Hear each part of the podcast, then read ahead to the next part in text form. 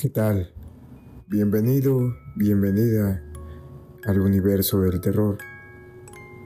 Mi nombre es Mario Coronel acompáñame el día de hoy con un nuevo episodio. Comencemos. El monstruo de Atizapán. El asesino con piel de oveja. El feminicida de Atizapán. Andrés M. era señalado como un ciudadano ejemplar, alguien tranquilo que veía por el bienestar de su comunidad. Sin embargo, esta era solo la máscara que ocultaba su verdadera cara. A diferencia de cómo las películas o series ficticias retratan a los asesinos seriales, Andrés N. era mejor conocido como el monstruo de Atizapán Vivía su día a día con un perfil bajo, como ciudadano común y corriente. El sujeto era un experto en ocultar su siniestra faceta. Ni el médico que rentaba un cuarto como consultorio, ni la pareja aledaña se percataron del horror que sucedía en y debajo de su domicilio. Ante los ojos del vecindario, Andrés N. era un ciudadano ejemplar. Tanto así que ejerció como presidente del consejo de la colonia donde residía, es decir, en Lomas de San Miguel, en Atizapán, Zaragoza.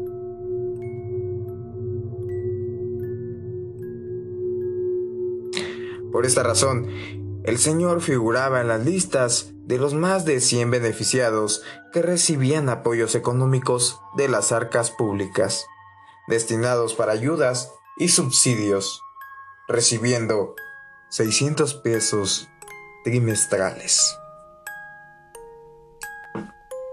Con este dinero, según testimonios, el hombre compraba balones de fútbol a niños en situación de calle sopas instantáneas para familias en situación vulnerable y pintura para las fachadas de las casas. Su desempeño parecía tan destacado que en el 2016 fue reelecto como presidente, lo que le permitió convivir con personajes políticos, tales como Pedro Rodríguez, candidato para la presidencia municipal rumbo a las elecciones 2021. Incluso el feminicida recién había recibido la vacuna contra la enfermedad actual, ejerciendo su derecho responsable.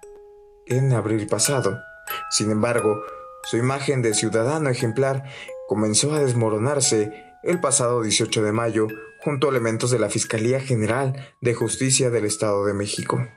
Lo detuvieron por su probable participación en el feminicidio de una mujer de 34 años de edad. Pero no fue hasta que catearon su domicilio cuando las autoridades, vecinos y todo México conocieron su verdadera identidad.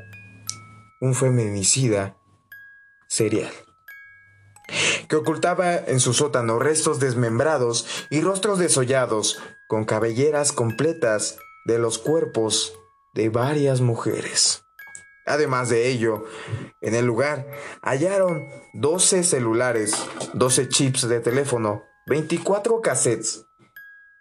También se encontraron maquillaje, ropa, carteras, zapatos y varias pertenencias de sus víctimas.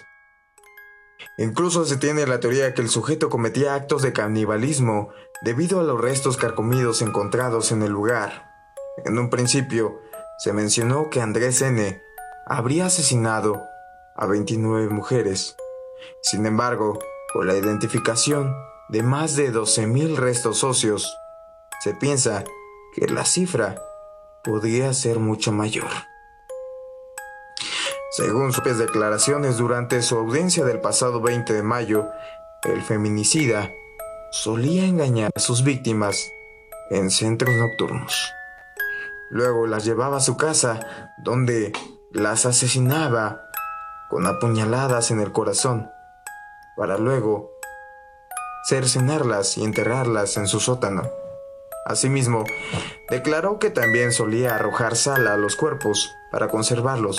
Sin embargo, a pesar de que aceptó prácticas de actos de canibalismo, las autoridades no han podido comprobar esta declaración.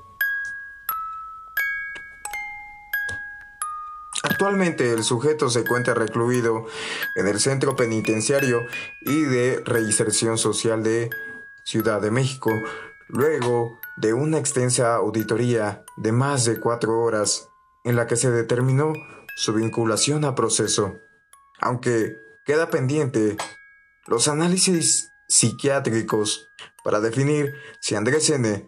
podrá convivir con otros reos o será aislado de forma especial.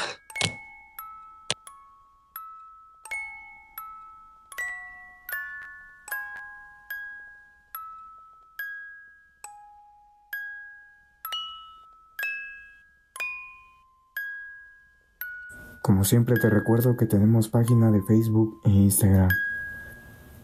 Nos puedes seguir ahí para estar al tanto de cuando subimos nuevo capítulo. Mi nombre es Mario Coronel y nos vemos en la siguiente emisión. Que tengas una excelente noche. Hasta luego.